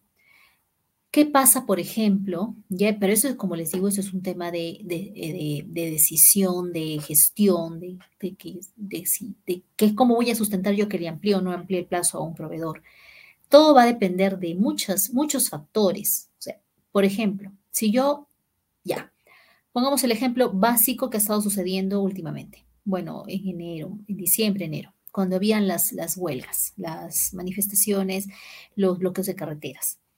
El proveedor lo único que me tenía que acreditar a mí era que efectivamente había llevado la mercadería al transportista, que el transportista se había querido transportar por la carretera y no había podido por el bloqueo de las carreteras. En ese caso, con el sustento de que sí, yo lo llevé al transportista, que el transportista salió y no pudo, y con ese sustento suficiente para que yo le acepte la ampliación de plazo. Pero ¿qué pasa si, por ejemplo, los bienes que yo quería que me, que me, que me interne el proveedor necesitaban tener un rotulado especial que yo le pido como entidad? Entonces el, proveedor, ok, tiene los bienes, ya estaban fabricados, porque bueno, los compra, no sé, y al momento de que, quiere hacer la, la, que quiere hacer la entrega, previamente tiene que hacer el rotulado de estos bienes. Y resulta que lleva, lo lleva a una imprenta, ¿no? Donde va a ser rotulado, y la imprenta le dice, ¿sabes qué? Eh, mis máquinas están en mantenimiento y por eso es que yo no voy a poder, no voy a poder este, rotularte los bienes. Así que esperemos hasta que mis máquinas se arreglen, que será de acá a 15 días, y una vez que pase eso, te hago rotulado. Ya. Entonces el, proveedor el proveedor le dice a la entidad, señores entidades, ¿saben qué? Yo tengo todas las intenciones, tengo los productos, se los he dejado a mi, a mi, a mi proveedor de rotulado, porque lo que tú me exiges como entidad, de que te rotule los bienes, pero están en mantenimiento, te explica, ¿no? Entonces, acá viene la, consulta. Te prueba, porque realmente hay una carta de, te hay una carta del, del, proveedor que la imprenta que te dice que no va a poder porque tiene el mantenimiento programado de todos los años, o porque se le están mal a punto de malograr todas las máquinas, o porque es un desastre su vida y simplemente no puede pues hacer el mantenimiento de, el mantenimiento de sus máquinas y se van a demorar hasta tal fecha, ¿no? Hasta de acá al 15 de marzo, por ejemplo. Entonces tú le dirás, ok, tú me estás sustentando perfectamente de que sí, el proveedor no puede, que tú tienes la, mercadería, que te falta el rotulado. Pero dime una cosa, ¿es la única imprenta en el Perú? o en la única imprenta en donde tú te encuentras que pueda ser rotulado, el rotulado que yo te, yo te, estoy pidiendo es demasiado especial, o sea, es un rotulado que tiene, que tiene pues, este, no sé, bajo relieve y que tiene oro. No, no es un rotulado, es un rotulado común y corriente, es un rotulado de poner letras, una imprenta cualquiera.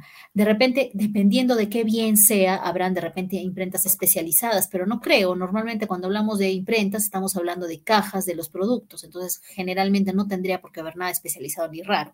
Entonces, es responsabilidad mía como entidad aceptarte a ti la, ampliación de plazo cuando la responsabilidad es tuya, me la estás, me la estás trasladando a mí, la responsabilidad que tuviste el momento de contratar a una imprenta que tenía un máquinas, máquinas este, defectuosas o en todo caso que programaron un mantenimiento, apenas te avisaron de, la programación del mantenimiento, debiste ir a recoger la mercadería, entregarla a otra imprenta, no porque es la con la que siempre trabajas, es la que tiene que hacer. O sea, tú tienes que cumplir con tu, con tu, con la entrega, con, cumplir con tu contrato u orden de compra. Y no es mi, mi este, preocupación ver si tú la llevas en la imprenta 1, la imprenta 2, la imprenta 3, salvo que me acredites que es la única imprenta en, en el lugar donde tú resides, ¿no? Que generalmente no es así. Entonces, esa responsabilidad, esa, esa solicitud de ampliación de plazo va a ser denegada porque tú me estás sustentando una información que podrías, que por falta de diligencia tuya, es que no tienes, no estás cumpliendo. Si tuvieras mayor diligencia, hubieras sacado la mercadería, ni bien te avisó el proveedor. Ahora, ¿qué pasa si este, tu plazo es corto y el proveedor te avisa en el último día? O sea, tu proveedor, tu imprenta, no te avisa en el último día. Yo le dejé, yo tenía que, que rotularlo, mi día, este, yo tenía que entregar los bienes en cinco días. En los dos primeros días yo los, los, los traje, los, los distribuí, los tenía en mi empresa, no sé, pero en los dos primeros días ya los tenía listos. En el tercer día yo se los dejé al proveedor para que me los entregue en el cuarto día y en el quinto día yo te los estaba entregando a ti, entidad. Pero resulta que el proveedor en el tercer día no me dijo nada, me recibió los bienes tranquilo, en el cuarto día no me dijo nada. Entonces yo dije, pero un momento, tú me tienes que entregar el cuarto día para que al quinto yo le entregue. Entonces yo te pregunto, ¿qué ha pasado? No, que sabes que mi máquina está en mantenimiento y no te avisé. No te avisé y recién tuve que avisarte el quinto día en la mañana. Entonces, ahí podríamos aplicar una penalidad, depende. Depende de, lo, de las horas, los minutos, los segundos en los que se hayan demorado en avisar el, del cuarto al quinto día. O sea, acá el asunto es que es materia evaluable.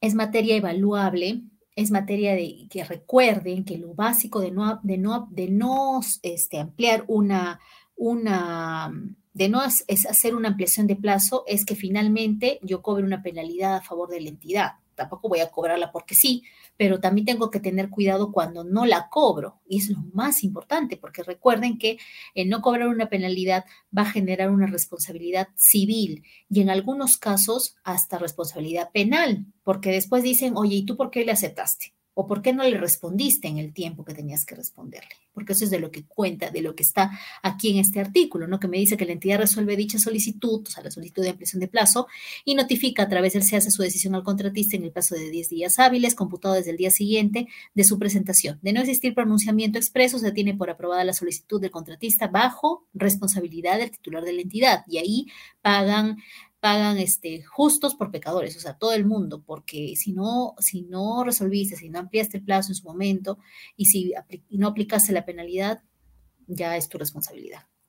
Las ampliaciones de plazo en contratos de bienes o para la prestación de servicios en general y consultoría en general dan lugar al pago de los gastos generales debidamente acreditados. Ya, eso también es posible. En el caso de la consultoría de obras, se paga al contratista eh, según la tarifa contratada, y esa es la diferencia, según la tarifa contratada, cuando se haya establecido dicho sistema de contratación, un sistema de contratación por tarifas, así se llama, así como hay precios unitarios, suma alzada, hay por tarifas. Si se, ha, si se ha utilizado este sistema de contratación, entonces voy a tener que pagar mediante este sistema por las tarifas. O en su defecto se paga el gasto general y el costo directo, este último debidamente acreditado además de la utilidad. O sea, estamos, podemos generar un tema de gastos generales cuando no, eh, cuando se tiene que ampliar el plazo contractual. Entonces hay que tener también cuidado de cómo lo que estamos ampliando, ¿no? ¿Qué pasa después? Ya finalmente no me entregan los bienes, yo qué sé, pasa algo que me hace, hace que el proveedor incumpla con, el, con las obligaciones que tenía. Entonces, aquí también hay otra, otra tingencia, unos, unos ese artículo, unos literales que se han agregado. Cuando una de las partes incumple con sus obligaciones, se considera el siguiente procedimiento para resolver el contrato en forma total o parcial. La parte perjudicada requiere mediante carta notarial a la otra parte que ejecute la prestación material de incumplimiento en un plazo no mayor de cinco días bajo procedimiento de resolver el contrato. Eso ya, lo conocemos, ¿no? Les damos plazo para que, para que cumplan y les apercibimos que si no cumplen en el plazo otorgado, que puede ser no mayor de cinco días, o puede ser uno o dos, dependiendo de lo que eh, se requiera para cumplir. Entonces le doy el plazo y el proveedor no cumple con ese plazo, el contratista no me cumple ese plazo, entonces puedo resolver el contrato. Entonces, ¿qué pasa? Que la entidad puede establecer plazos mayores a, cinco días hasta el plazo máximo de 15 días, dependiendo del monto contractual y de la complejidad, envergadura o sofisticación de la contratación. Cuando se trate de ejecución de obras, la entidad otorga el plazo de 15 días porque sí, ¿no?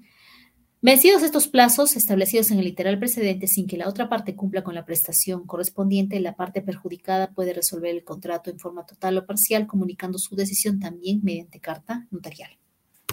Todo es carta notarial en el caso de, las resoluciones de contrato. Eh, acá viene otra cosa que se ha modificado, ¿no? Cuando una de las partes incumple con sus obligaciones, se considera el siguiente procedimiento. Ah, perdón. Acá. Ya. En, los siguientes, en los siguientes casos, las partes comunican a la, resolución del contrato mediante carta notarial sin requerir previamente la ejecución de la prestación material de cumplimiento. ¿Cuándo? Cuando yo no necesito requerirte, no, no, necesito pedirte ni darte plazo para que cumplas. Cuando la entidad decide resolver el contrato debido a la acumulación del monto máximo de penalidades. Eso siempre lo ha dicho la norma. Solamente ahorita está utilizado, este, puesto de diferente forma en el artículo, pero ya lo decía, que el que si es que cubres el monto máximo de penalidades, ya, ya no te voy a poder cobrar más. Entonces, ¿para qué quiero seguir contratando contigo? Puede ser que sigas incumpliendo y yo no voy a tener más de dónde penalizarte. Ya llegué a mi tope, entonces resolvamos el contrato por ese lado. Cuando la entidad decide resolver el contrato de forma total o parcial debido a que la situación de incumplimiento no puede ser revertida, eh, es también una opción que, no, que ya no haya forma de que, de que arreglemos lo del incumplimiento. Entonces, ¿para qué te notifico pidiéndote más plazo, pidiéndote que cumples si no vas a cumplir igual?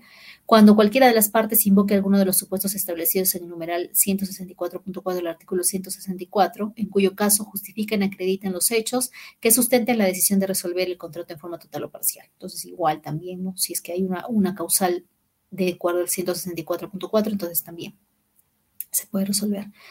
El contrato queda resuelto de pleno derecho a partir de recibida la carta notarial señalada en el literal B del numeral 165.1 y en el numeral 165.2.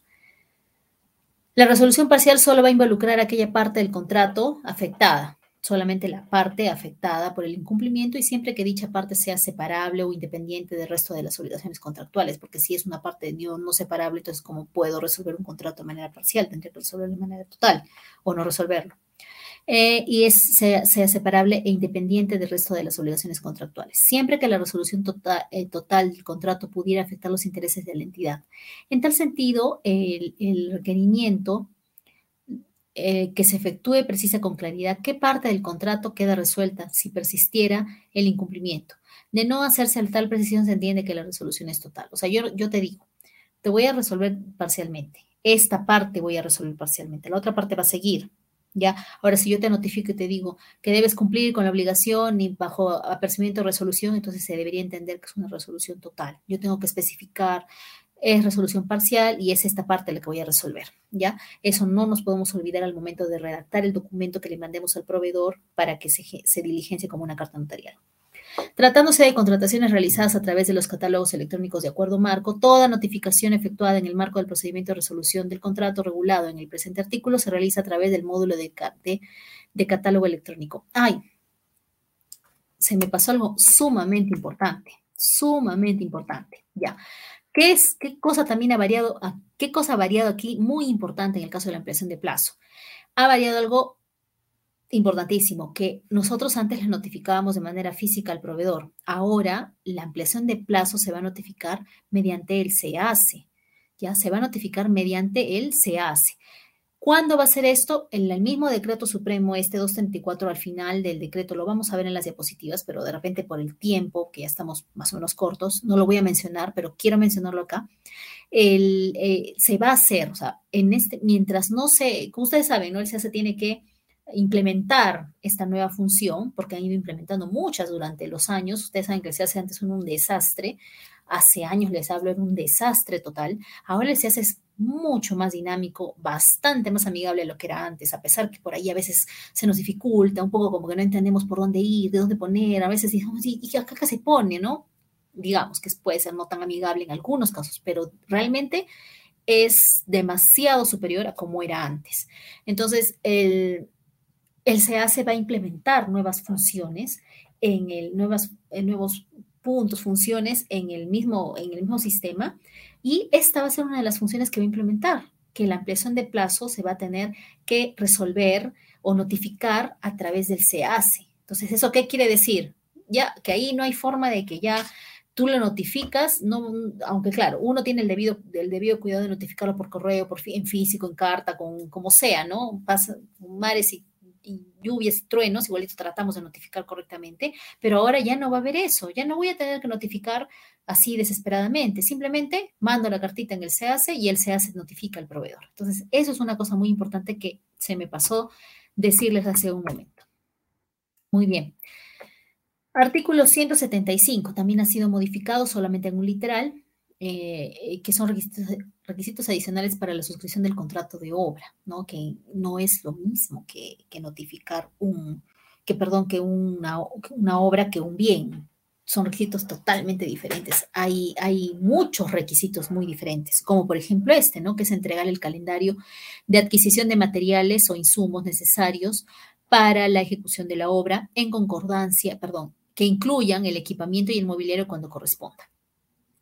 Eh, ya, de acuerdo con el calendario de avance de obra valorizado. Y entonces acá se entrega aparte de, aparte de, del solo calendario de la adquisición de los bienes, incluyen el, el, equipamiento y el mobiliario, cuando sea solicitado, ¿no? Depende, ya sabemos que no puede ser mediante llave en mano, ya quedamos que no.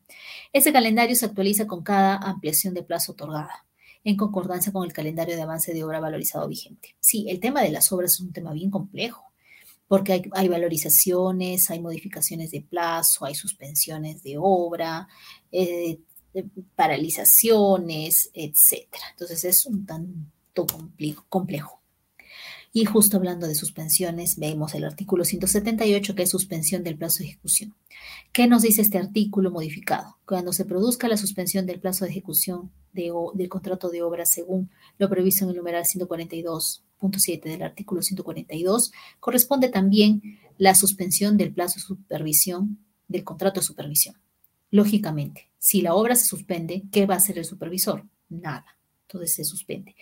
Aparte, por lógica también podemos entender que el residente de obra se va a suspender, pero eso es un tema del contratista, del ejecutor de obra, que no tiene nada que ver conmigo como entidad. Yo como entidad tengo que ver al supervisor porque el supervisor sí lo pongo yo. Entonces, por eso es que es la tingencia que se hace aquí, que el contrato de supervisión se va a suspender entre tanto se suspenda el plazo de ejecución de la obra.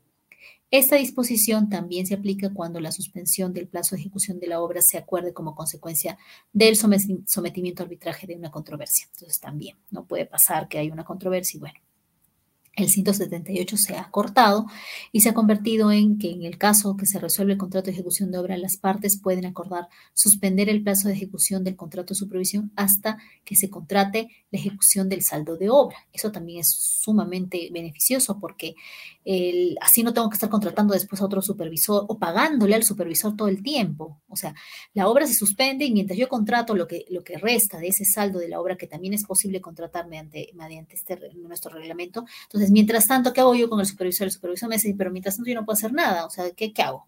Pues sí, haz otra cosa, ¿ya? Pero yo no te voy a pagar. Entonces, puedo suspender este contrato de supervisión hasta que se contrate la ejecución de este saldo de obra. Entonces, esto nos ayuda un montón.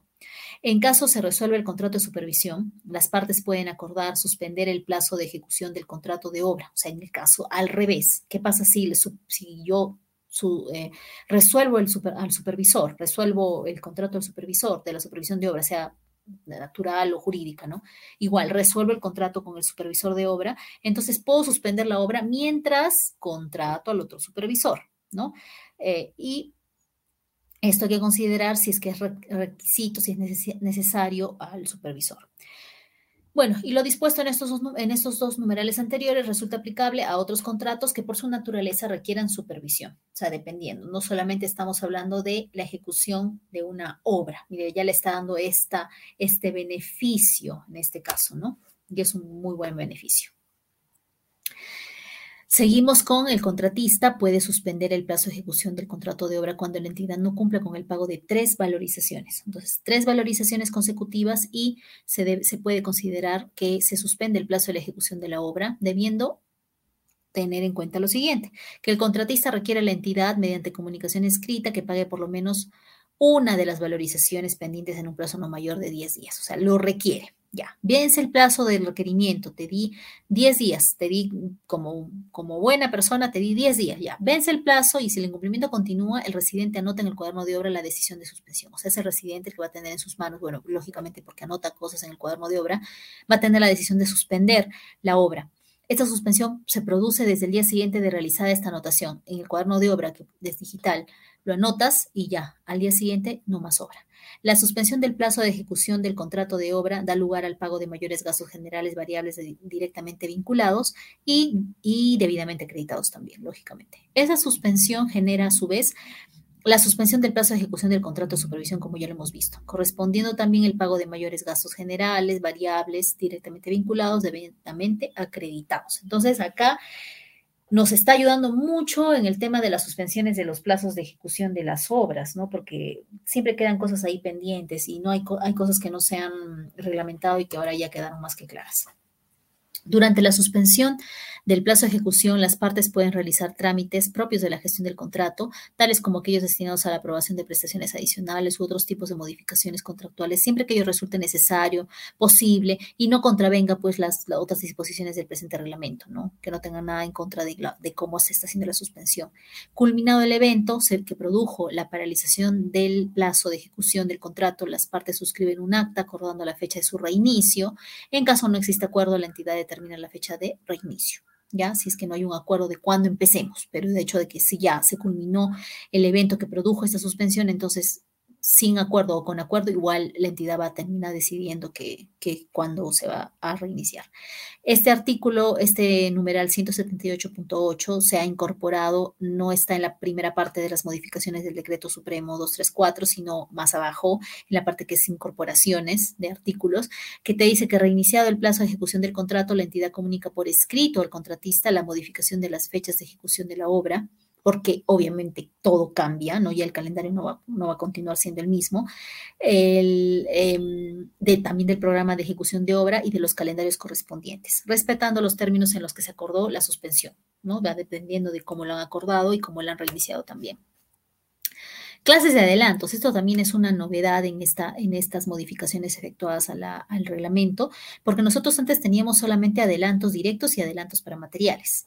En la actualidad ya tenemos directos, que es el 10%, de, para materiales e insumos, que es lo, de, lo común, y para equipamiento.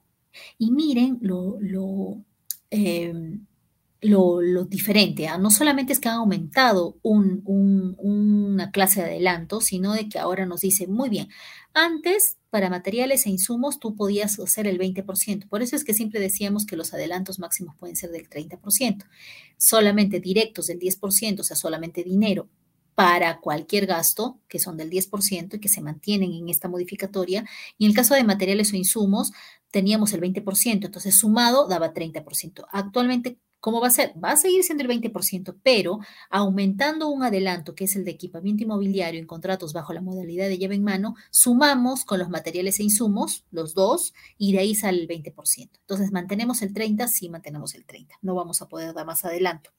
Esto normalmente se da en el caso de las obras, pero hay casos en los que los bienes también se piden adelantos. Recuerden que los adelantos no, son, no se hacen a la mitad del, proceso o, o, ya contratando, ya contraté y de ahí se me ocurre pedir un adelanto. No funciona así. Las bases los tienen que haber previsto previamente para que yo pueda en el momento determinado, de acuerdo a lo que las mismas bases prevén en temas de plazo y demás, yo pueda solicitar el adelanto. Entonces, no necesariamente va a existir el adelanto no lo puedo exigir, o sea, lo puedo pedir. Si no está en las bases, puedo decirle, ya señora entidad, ¿podrías, podrías este, poner adelanto? Y te dirá, no, sí, bueno, dependiendo, ¿no? Pero los adelantos no son una obligación, así que se pueden poner o no poner, pero si se ponen, se pueden pedir o no pedir también. Normalmente se piden, pues, ¿no? Si se pone, se pide que no, hay mucha, mucha diferencia en ese tema. En el caso de los adelantos para materiales, insumos, equipamiento inmobiliario, que es lo que se ha agregado, la entidad establece en los documentos del procedimiento de selección, lo que les acabo de decir, o sea, en las bases normalmente, el plazo en el cual el contratista solicita el adelanto. Generalmente hablamos de 7, 8 días, así es lo que se estipula normalmente así como el plazo en el cual se entrega el adelanto, también 7, 8 días, con la finalidad de que el contratista pueda disponer de los materiales, insumos, equipamiento inmobiliario en la oportunidad prevista en el calendario de adquisición de los materiales e insumos. O sea, ya todo lo tienen calendarizado, perdón. Entonces ahí se puede solicitar esta, esta información.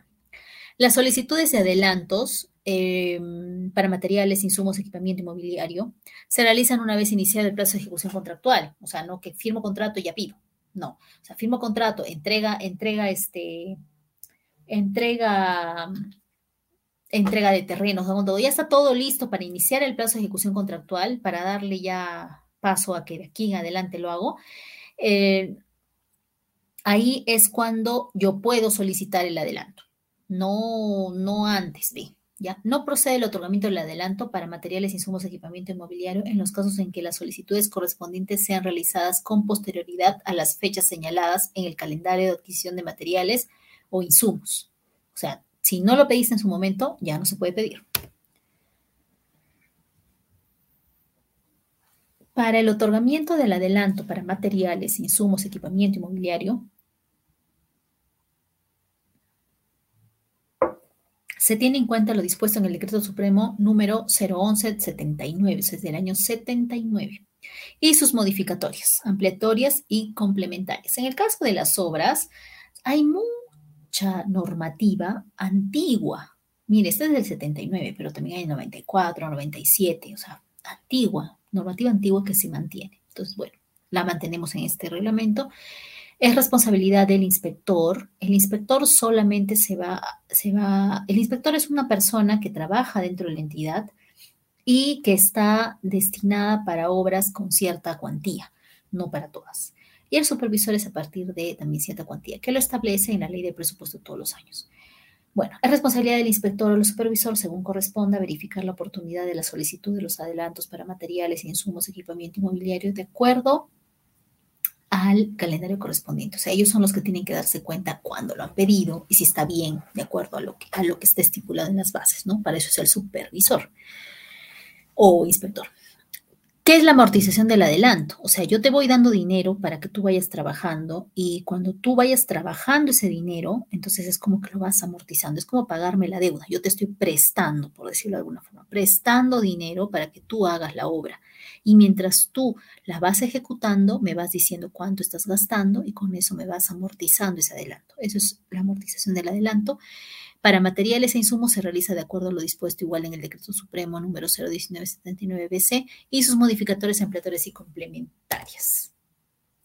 El fideicomiso de adelanto. Bueno, este es un tema, un, un, tema, no, no, no es nuevo, ya estaba en la ley, en el reglamento, pero bueno, este es cuando, cuando el contratista solicite un fideicomiso, que es este, que lo, lo, puede solicitar porque de repente es parte de lo que, lo que va a hacer, ¿no? Lo de, de, que le den el bien, le den la infraestructura, le den todo para que pueda hacer este fideicomiso, este, para que sea el fideicomitente. Eh, cuando el contratista solicite, además del adelanto directo, adelanto para materiales, insumos, equipamiento inmobiliario, dicho monto es transferido al patrimonio fideicometido. En caso se solicite únicamente la entrega de adelanto de materiales, insumos, equipamiento inmobiliario, se considera dispuesto en el artículo 182 para su solicitud. La entidad inicia el trámite para constituir el fideicomiso al día siguiente de presentada dicha solicitud. El fideicomiso de adelanto de obra, seguimos en el mismo artículo, cuando la entidad no haya incorporado en las bases la obligación de constituir un fideicomiso para la administración de los, de los adelantos, destinados a la ejecución de obra, las partes pueden acordar la incorporación de una cláusula en el contrato para la adquisición del fideicomiso. Para tal efecto se tiene en cuenta lo siguiente. Entonces, ¿qué es lo que tomamos en cuenta para todo esto? En la oportunidad de la presentación de los requisitos para perfeccionar el contrato, el postor adjudicado puede presentar la solicitud de la entidad para la constitución del fideicomiso. ¿Qué es un fideicomiso? Ya vamos por ese lado un poco, ¿no? El fideicomiso es un acto jurídico en el cual una persona llamada fideicomitente transfiere bienes muebles o inmuebles a otra llamada fiduciario, para que esta última los administre bajo un objetivo específico definido en el contrato de fideicomiso. Entonces, aquí el objetivo específico tendría que ser la obra, pues, ¿no? Entonces, ahí este... Em, ahí es donde, donde parte el fideicomiso. Entonces, bueno, en la, eh, perdón, en la oportunidad de la presentación de los, de los requisitos para perfeccionar el contrato, el postor adjudicado Em, puede presentar la solicitud a la entidad para que se haga, para que se constituya este fideicomiso. En caso la entidad acepta la solicitud, se incorpora en el contrato a suscribirse la cláusula que prevé la constitución del fideicomiso. Dentro de los ocho días siguientes de la suscripción del contrato, el contratista puede presentar la solicitud a la entidad para la constitución del fideicomiso, siempre que los adelantos aún no hayan sido entregados. Claro, ¿por qué? Porque justo en este mismo plazo este, se solicitan los adelantos y también hay un plazo para otorgar los adelantos. Entonces, estamos hablando más o menos de estos plazos, ¿no?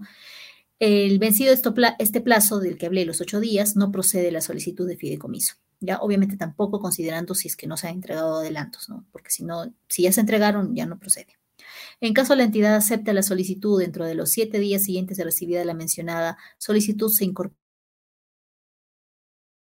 la constitución de este fideicomiso. Desde el día siguiente de la incorporación de esta cláusula se computa el plazo establecido en el artículo 184.2. ¿Qué más podemos hablar del, del fideicomiso? Bueno, el, el, contrato de fideicomiso por medio del cual se administran los adelantos directos y de materiales, insumos, equipamiento inmobiliario en los términos del artículo precedente cumple como mínimo con los siguientes requisitos.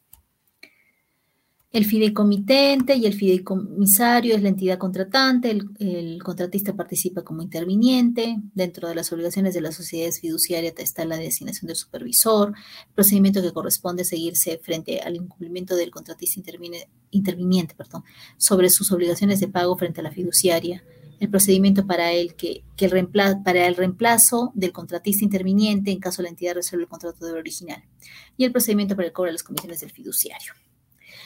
Ya, ese es el tema de fideicomiso que ha sido un poco modificado en el caso del Decreto Supremo 234. En el caso del artículo 186, que habla del inspector o del supervisor de la obra, como les dije, acá hay unas, allí puede haber una diferencia entre uno y el otro, pero bueno, finalmente la, durante la ejecución de la obra se cuenta de modo permanente, eso sí, todo el día, y de manera directa con un inspector o con un supervisor según corresponda en una misma obra no se puede contar de manera simultánea con un inspector y con un supervisor, pues se supone que uno solo debe hacer la supervisión. El inspector es un servidor de la entidad, como ya les comenté, una persona eh, expresamente designado para, por esta mientras que el supervisor es una persona natural o jurídica especialmente contratada para dicho fin, o sea, es una persona de afuera, un externo, natural o jurídico, pero igual es externo. En el caso de ser una persona jurídica, esta designa a una persona natural como supervisor permanente de la obra, lógicamente. Alguien tiene que estar en físico en el lugar. El perfil que se establezca para el, para el inspector y el supervisor en la convocatoria de procedimiento según corresponda cumple al menos con la experiencia y calificaciones profesionales establecidas para el residente de obra. O sea, cuando tú contratas la obra, fijas qué necesita, qué, requisitos tiene el residente de obra. Entonces, esos mismos requisitos del residente de obra debe cumplirlos tanto el inspector como el supervisor según corresponda. Es obligatorio contratar un supervisor cuando el valor referencial de la obra a ejecutar sea igual o mayor al monto establecido en la ley de presupuesto del sector público para el año fiscal respectivo, lo que ya les había comentado hace un momento. Ahí se establece en la ley de presupuesto. En el caso del artículo 193, que son las consultas, sobre ocurrencias en la obra, el, vencido el plazo previsto en el numeral precedente, sin que el inspector o el supervisor absuelva las consultas, el contratista remite las consultas directamente a la entidad. O sea, ¿qué pasa? Yo, yo contratista trato con el supervisor, pero ¿qué pasa si el supervisor no me hace caso? Mis ocurrencias no las ve ni las responde. Entonces el contratista remite las consultas directamente a la entidad dentro de los dos días siguientes. La entidad absuelve las consultas en un plazo no mayor de cinco días, contados desde el día siguiente recibe la comunicación del contratista. En caso que el inspector o supervisor considere que las consultas requieren de la opinión del proyectista, las remite a la entidad con copia al contratista, dentro del plazo máximo de cuatro días. ¿Quién es el proyectista? El que hace el expediente técnico de la obra. Entonces se le pasa al proyectista porque de repente necesita, el supervisor piensa de que es necesario de que las consultas efectuadas por el residente de obra, por el contratista en general, necesitan ser verificadas por quien efectuó, eh, perdón, elaboró el expediente técnico. Entonces les mandan y le dan dentro de un plazo máximo de cuatro días, contados a partir del día siguiente de anotadas en el cuaderno de obra. En el supuesto previsto en el numeral anterior, y siempre que las consultas puedan implicar una modificación del expediente técnico de obra, porque puede ser, el inspector o supervisor emite el informe técnico correspondiente y se pronuncia respecto a las consultas formuladas por el residente de obra. La entidad remite al proyectista las consultas del residente de obra y el informe técnico del inspector o supervisor en un plazo máximo de dos días hábiles. Bueno, acá básicamente lo que están haciendo en, esta, en este punto es este, especificar tiempos exactos, procedimiento, un procedimiento para cómo hago yo para resolver las ocurrencias de la obra. Ya, entonces aquí este, hay que considerar estos plazos que se nos está dando, este, este procedimiento que se nos está mostrando para ver las ocurrencias en la obra, ¿no? Este, si vemos cada una de estas ocurrencias, no vamos a tener tiempo para, terminar de ver eso, porque estos, son, como les digo, solamente son plazos, ¿no? plazos sin procedimiento específico. Los reajustes, y en el caso de los reajustes, los reajustes se deben prever en las bases. Eh, ya creo que seguramente tienen amplio conocimiento de que, de que los reajustes, si no están previstos, no se pueden aplicar. En el caso de las obras, los reajustes se calculan aplicando el coeficiente del ajuste K, conocido en el momento de la valorización, siendo un reajuste a cuenta. Conforme se conozcan los índices unificados de precios que corresponden al mes siguiente, este es un tema que lo, sabe perfectamente, lo saben perfectamente los ingenieros civiles y los arquitectos que están viendo el tema de cómo hacen el reajuste, que tienen que considerar el mes, el mes, este, el cierre, digamos, del mes anterior. ¿Por qué? Porque nosotros, oh, perdón, bueno, cuando se valoriza, se valoriza el termino el mes y los cinco primeros días del mes siguiente yo valorizo. ¿Y con qué voy a valorizar? Con lo del anterior mes, no valorizo a futuro, valorizo hacia atrás, ¿no? Entonces, este, por eso, eh, por eso es que dice, conforme se conozcan los índices significados de precios que corresponden al mes siguiente, la valorización se calcula el coeficiente de reajuste K hasta llegar al coeficiente de ajuste definitivo. O sea, es un tema, ¿no? Yo, yo valorizo lo anterior, pero lo valorizo en base con este, con este, este índice unificado de precios que corresponden al mes siguiente. ¿Por qué? Porque yo estoy valorizando en el mes siguiente, yo no estoy valorizando en el mismo mes, yo no estoy valorizando en el día 30 del mes, yo estoy valorizando en el día 1 a 5 del siguiente mes. Entonces, por eso es que es un poco confuso, digamos, este tema. Las valorizaciones de obra principal y de mayores metrados se reajustan aplicando el coeficiente de reajuste K contractual correspondiente, mientras que las valorizaciones de los presupuestos adicionales se reajustan con sus propias fórmulas polinómicas, las que forman parte del expediente técnico de la prestación adicional. Este es un procedimiento aparte también para el tema de las ampliaciones de plazo en el caso de las obras específicamente, ¿no? También nos han dado un nuevo procedimiento donde el inspector o el supervisor va a emitir un informe que sustenta técnicamente su opinión sobre la solicitud de ampliación de plazo, porque tiene que tener opinión, es como que fuera el área usuaria, digamos, el representante de la entidad, es el representante de la entidad, sea el inspector o el supervisor, y por eso, por eso es que remite opinión respecto a la ampliación de plazo solicitada, se la da a la entidad, y la entidad tiene que resolver dicha ampliación y notificarla a través del SEACE al contratista en un plazo máximo de 15 días hábiles. Entonces, recién ahí ya tienen eso, ¿no? De no emitirse pronunciamiento alguno dentro del plazo señalado, se tiene por aprobada la, lo indicado por el inspector o supervisor en su informe. O sea, no se tiene que por aceptada la ampliación, como los otros casos, se tiene por aprobado lo que indica el supervisor o el inspector según corresponda. En caso el inspector o supervisor no emite el informe al que se refiere el numeral anterior, la entidad resuelve sobre la ampliación solicitada y notifica a través del SEAS igual en un plazo máximo de 15 días hábiles con todo el vencimiento del plazo previsto para el inspector o supervisor bajo responsabilidad. Entonces, tiene la obligación, se traslada la obligación a la entidad directamente. ¿Cuáles son los efectos de la modificación del plazo contractual? Bueno, en el supuesto que la, que la reducción de prestaciones incluye partidas de la ruta crítica que generen la reducción del plazo de ejecución contractual vigente, al estar directamente relacionados implica la reducción de los gastos generales, variables que correspondan a dicha reducción, además de la reformulación del programa de ejecución de obras sus calendarios. Esto es un tema de obras, básicamente de obras. Ya aquí el, en la liquidación de obra también el contratista este, se, ha, estipulado aquí que presenta la liquidación debidamente sustentada con la documentación y los cálculos detallados dentro de un plazo de 60 días y el equivalente a un décimo del plazo vigente de la ejecución de la obra, el que resulte mayor, contado desde el día siguiente de la recepción de la obra, de consentida la resolución del contrato. Em, de consentir la resolución del contrato o de que la última controversia haya sido resuelta y consentida.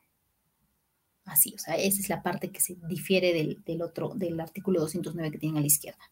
Dentro de los 60 días o el equivalente a un, a un décimo del plazo vigente de ejecución de la obra, el que resulte mayor, contado desde el día siguiente de la recepción de la obra o de consentir la resolución del contrato de obra, el inspector o supervisor presenta a la entidad sus propios cálculos. Ya, eso siempre, eso sí siempre ha sido así. O sea, si no se liquida, eh, ya yo no voy a esperar toda la vida a que la, a que la, a que, a que se liquide, ¿no? Entonces yo como contratista tengo todo el derecho de presentar la liquidación y este, y igual el supervisor también presenta a la entidad sus propios cálculos que es, si es que no, en caso que no lo haga el contratista, ¿no? Entonces, este, acá el, el asunto es que se llegue a liquidar el contrato de obra. ¿Qué otras condiciones específicas vamos a encontrar acá? Bueno, para las obras convocadas bajo las modalidades previstas en el presente artículo, rige lo dispuesto por los artículos 70 a 76, debiendo observarse además lo siguiente. Para el rechazo de oferta se aplica lo previsto en el numeral 68.6 eh, del artículo 68, que básicamente estamos hablando de solo cambio de número, ¿no? Recuerden que en el, rechazo de oferta hemos visto muchos, muchos temas de si es que es este, si es que es una obra, si es que es un, si es que es un bien, etcétera.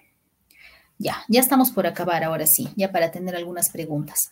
El anexo de definiciones aquí nos ha cambiado la obra. Antes la obra tenía, eh, bueno, sigue teniendo, ¿no? Pero igual, tiene, siempre, cuando yo me acuerdo de una obra, siempre tengo claro que la obra debe tener, em, debe tener cinco cosas específicas para definirla como obra, que la diferencia de un servicio, de un mantenimiento, los clásicos mantenimientos que aparecen como obras, pero no son obras, o de las obras que quieren pasar como servicios para no hacer un, expediente técnico y terminar haciendo una obra que definitivamente es más complejo ¿no? y tiene más requisitos. Pero bueno, lo básico, empezando por la parte de abajo de la definición, podemos encontrar qué se requiere para tener una obra. Necesitamos tener cinco cosas, como les dije, expediente técnico, dirección técnica, mano de obra, materiales y equipos. ¿ya? Eso es lo que debe tener una obra. Ahora, ¿qué es lo que ha cambiado acá? Han agregado... Em, eh, definiciones, este, definiciones de lo que es aparte de obra, aparte de construcción, reconstrucción, ahora hay rehabilitación. Remodelación ya había, mejoramiento ya había, demolición ya había, renovación también, ampliación y habilitación de bienes inmuebles, ah, de bienes inmuebles tales como edificaciones, estructuras, excavaciones, perforaciones, carreteras, puentes, entre otros. Entonces, ¿qué aumentó? La rehabilitación. Eso ha aumentado. Es la única palabra que ha aumentado en este, en este artículo de definición. Ya es lo que les decía de la ampliación de plazo, lo pasamos rapidito porque ya hemos dicho de que se va a implementar esta notificación de la decisión de la ampliación de plazo en la liquidación de obras públicas, en los casos que no se efectuó la liquidación del contrato de obras según el procedimiento y plazos establecidos en la ley, bajo responsabilidad de su titular en un plazo no mayor de 90 días, contado desde el día siguiente a la vigencia del presente decreto supremo, elabora la liquidación y la notifica al contratista para que éste se pronuncie dentro de los 15 días calendario, contados desde el día siguiente de la notificación. Posteriormente se continúa con las acciones establecidas en el numeral 209.4 y siguientes del artículo 209 del citado reglamento, lo que acabamos de ver hace un momento. La aplicación de las modificaciones e incorporaciones del reglamento de la ley de contrataciones los procedimientos de selección iniciados antes de la entrada en vigencia de la presente norma se rigen por las normas vigentes al momento de su convocatoria. Bueno, esa vigencia siempre se hace cuando se hacen modificatorias a la norma de contrataciones, sea a la ley o al reglamento, siempre se toma en cuenta desde el momento que que entra en vigencia. O sea, si el proceso se convocó un día antes de que entrara en vigencia la ley o, estas modificaciones, en este caso, entonces se va a tomar siempre en consideración el momento que se convocó la normativa que estaba vigente en ese momento. ¿Por qué? Porque todas las bases están referidas a esa información. Ya este reglamento entró en vigencia 15 días después de su publicación en el, en el Diario Oficial del Peruano y con eso hemos terminado la clase de hoy para ver si es que tienen preguntas al respecto. Muchas gracias por la atención.